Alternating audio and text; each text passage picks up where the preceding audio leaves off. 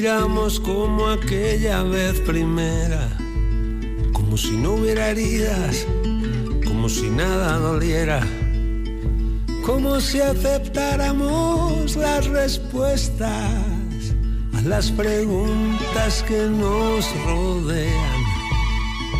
Solo nosotros, solo nosotros, solo nosotros.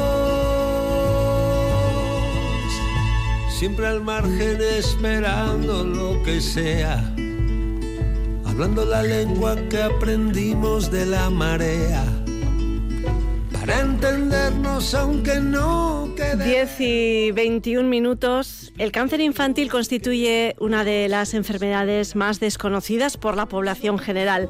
Cada año en Euskadi se detectan entre 80 y 100 casos de cáncer infantil, en Navarra 21 y la gran mayoría están relacionados con la sangre. En Álava no hay ningún centro hospitalario pediátrico. Así que las niñas y niños y los jóvenes enfermos tienen que desplazarse para recibir el tratamiento habitualmente hasta el Hospital de Cruces, pero en los últimos años han aumentado los casos que se derivan fuera de Euskadi. Puede ser Madrid, puede ser Barcelona.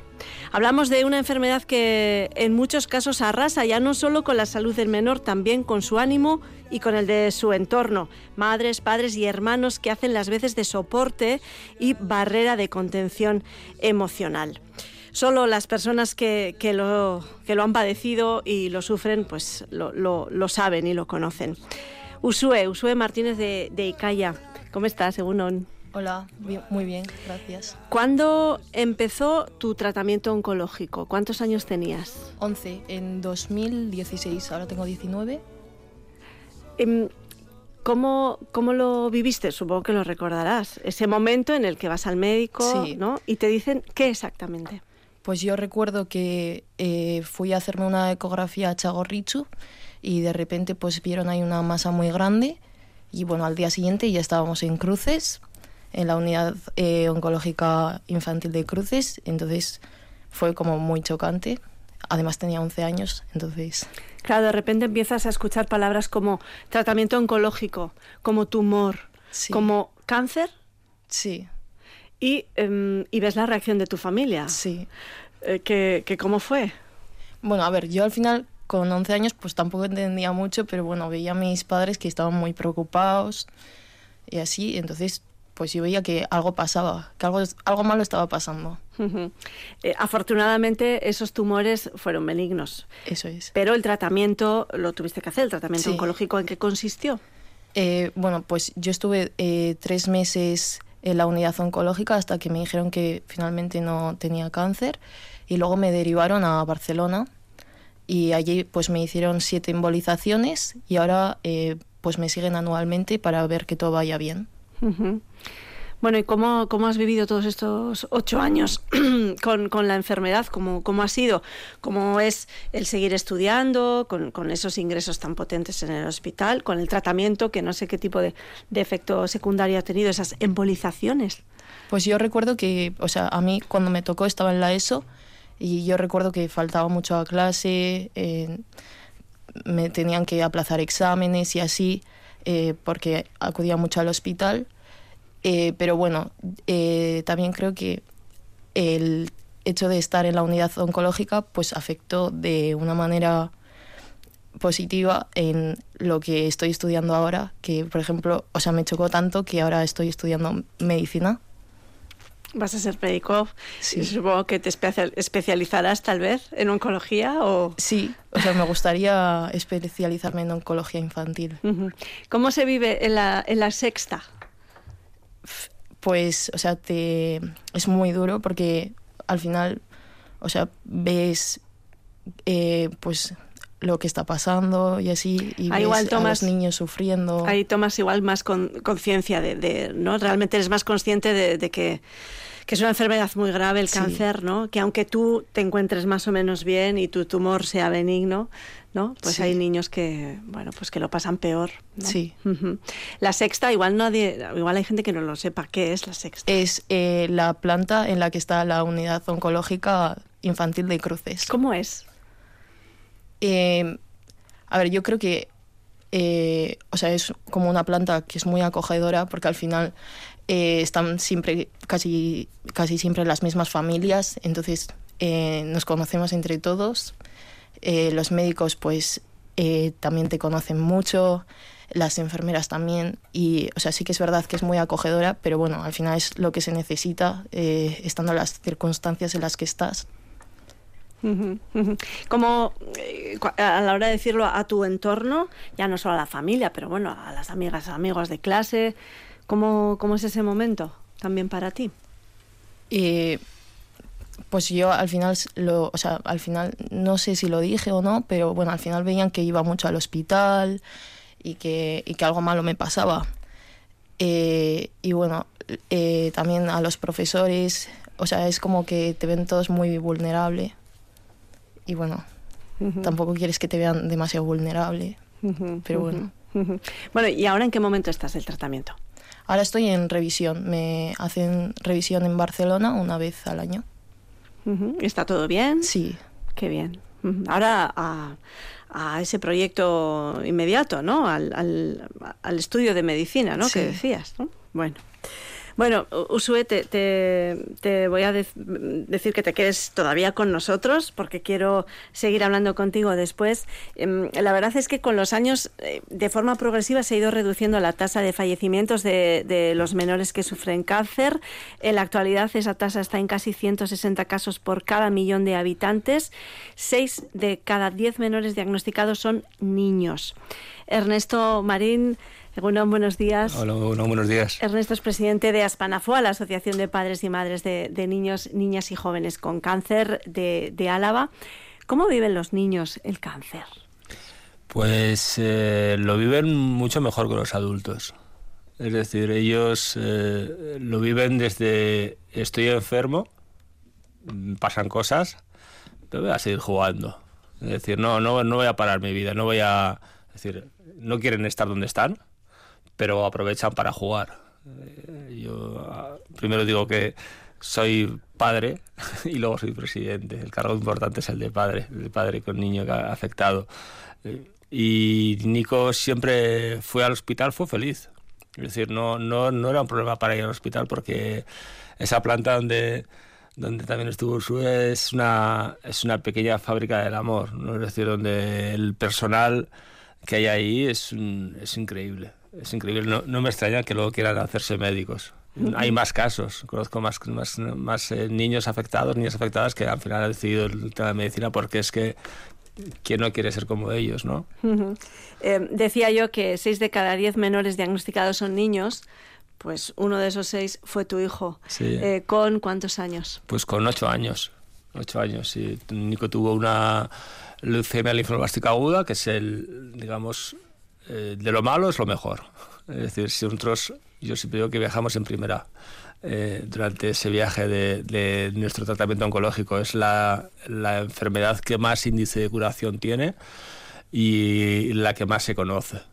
¿Eh? Pero, aún y todo, el susto no te lo quita nadie. El susto y el cambio de vida es, es para siempre. Y además, lo comentaba Sue, no solamente vives tu enfermedad, sino que vives la enfermedad de las familias que están contigo. Es decir, hoy día, eh, el jueves celebramos el Día Internacional ¿no? del Niño con Cáncer, del cáncer infantil, y es un día para, para celebrar, pero también es un día de recuerdo. Es decir, hay hay muchos recuerdos hay de familias que, que la medicina no han podido hacer todo lo, todo lo que lo que hicieron con nuestros hijos y, y uno siempre se acuerda. Es decir al final estás con ellos pasillo eh, en ese pasillo que eh, como te ya comentaba, hay un, un pacto no escrito de, de, no quejarse ¿no? entre los padres, de decir, de, de, darnos ánimos, de no lloramos en el pasillo, sino lloramos en, a las 10 de la noche cuando el crío está dormido, nos vamos a una esquinica y, maldecimos todo y decimos que mala suerte, porque a mí y esas cosas, pero durante el pasillo Ahí se, ahí se hay felicidad y nos animamos y hombro con hombro y tal. Ahí estáis, eh, como decía yo al comienzo, esa barra de, contención, esa barrera de contención, pero eh, también eh, siendo realistas y sinceros con vuestros hijos e hijas, ¿no? Diciendo desde el primer momento lo que hay, ¿no? Lo, importante es decirle lo que te preguntan. Los niños son muy listos. Los niños son extremadamente inteligentes y saben leer toda la situación. Y ellos solo te van a preguntar lo que quieren saber la respuesta, aunque ella tenga ya la respuesta. Nico tardó, yo creo que 8 o 9 días en preguntarme que por qué, por qué los niños estaban sin pelo. Nueve días, un niño de 8 años en un hospital, pero él decía, ostras, empezaba a hacer sus, sus cálculos, ¿no? De tal. No quería saber la respuesta hasta que ya se vio capacitado para hacer la pregunta. E incluso conozco un caso de un chaval que una vez acabado el tratamiento, una vez que, que tocó la campana final, que se hace final de tratamiento para celebrar el final de tratamiento, el viaje de vuelta le preguntó a sus padres, oye, papá, yo me voy a morir.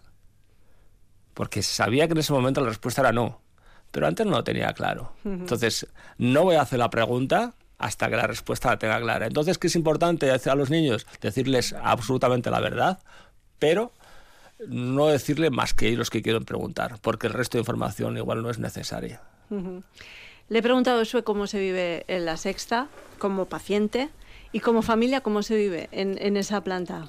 agradecido. Porque al final llega un momento que se convierte casi que en, tu casa por el ir y venir, lo que hablábamos. Es, Álava no cuenta con un hospital oncológico pediátrico, con lo cual eh, el tratamiento en la mayoría de las veces se tiene que hacer en cruces, ¿no? Todo el tratamiento. Cuando decimos el tratamiento, eh, hablamos de un análisis de sangre. ¿También? Ah, sí absolutamente todo, todo el tratamiento. Los críos tienen un reservorio, que es una, una pieza que se les planta para, para, recibir la quimio, y no hay personal adecuado en, en, en para, para, poder hacerlo. Entonces, nosotros al final también acabas eh, pensando, tenemos la suerte de tener uno de los mejores hospitales de oncología infantil a solo 70 kilómetros. ¿eh? Sí que hay cosas que igual se están mejorando ya, por ejemplo, ahora Nico para las tiene ya 14 años y hacemos revisiones cada seis meses. Bueno, pues en análisis de sangre ahora sí que se lo puede hacer en, esto porque no nos hace de reservorio, se hace de vía normal y sí hacemos el análisis de sangre aquí en Vitoria y luego los resultados vamos a, vamos a cruces.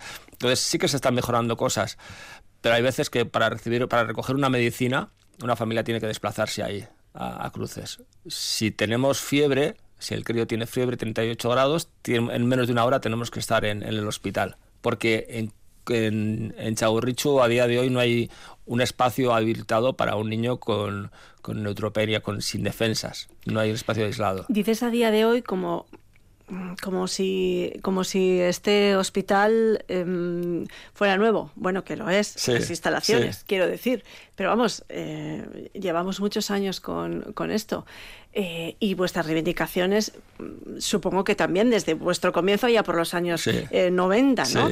Em, ¿No ha cambiado nada? ¿En qué ha mejorado esa, esa situación? Ha mejorado, a ver, nosotros somos conscientes también, es decir, eh, afortunadamente o desgraciadamente, no sé cuál es el calificativo, hay 10 casos, 12 casos, o 7, el año pasado hubo 6 no son tantos casos. Entonces es, es difícil que haya un servicio de calidad un, con, con, esos pocos casos. Pero sí que, bueno, habría la posibilidad, siempre hablamos de decir, bueno, una, una sede del Hospital de los Oncólogos de Cruce, tenerlos en, en, en Chavo Richu, ¿no? Podría ser, no sé. Eh, pero no es, claro, todo es complicado y tal.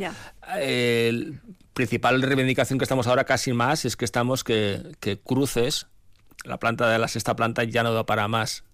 Se ha quedado pequeña. Claro, estamos, nosotros queremos que, que decimos que tenemos a, Messi jugando con nuestro equipo médico de enfermeras, auxiliares, eh, tenemos a Messi, pero le estamos dando un campo lleno de tierra y de arena y no tenemos, queremos que, que jueguen un campo de hierba para que jueguen mejor todavía de lo que están haciendo.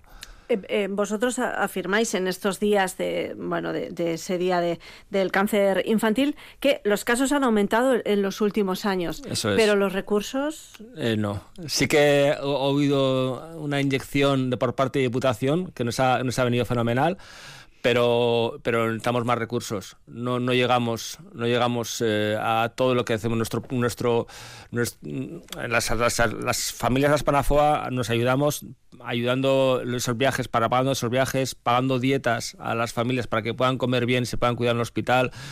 Eh, hacemos el tratamiento psicológico y el tratamiento de fisioterapia para ayudar a las familias y a los niños, pagando el 100% tratamiento a los niños, pagamos el 100% de, de la fisio, de, de logopedia, de musicoterapia, lo que los niños necesiten, nosotros Aspanafoa pone sus recursos para que puedan funcionar y eso es eso es dinero. Y los tratamientos son largos. Un tratamiento medio son una media de dos, de dos años. Entonces, y luego están cinco años más. Y los tratamientos físicos a veces acaban antes, pero los psicológicos se tardan más. Usue, hablando de, bueno, de ese vendaval emocional que puede suponer, ¿no? Tener, eh, ponerse en, un proceso como, un tratamiento oncológico, aunque en tu caso eh, fueran tumores benignos, ¿no? Insisto, em, a nivel emocional a ti en todo este tiempo, ¿crees que, bueno, pues que te ha podido influir de alguna manera? Yo creo que cuando tenía 11 años, no, porque al final, o sea... Lo que dice Ernesto, va, pues vas como en el día a día, ¿no? Pero luego ya cuando creces, o sea, eres más consciente de lo que te ha pasado y, yo, pues yo creo que lo pasé peor emocionalmente cuando era más mayor que cuando estaba realmente pues viviendo la enfermedad. ¿Y mayor en qué sentido?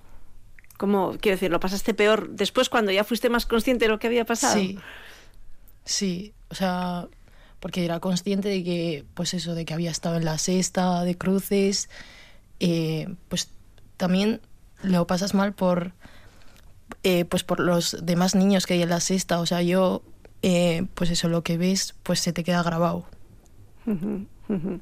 Em, hemos hablado de, las personas enfermas, hemos hablado de padres, madres. ¿Qué pasa con los hermanos? Los grandes olvidados.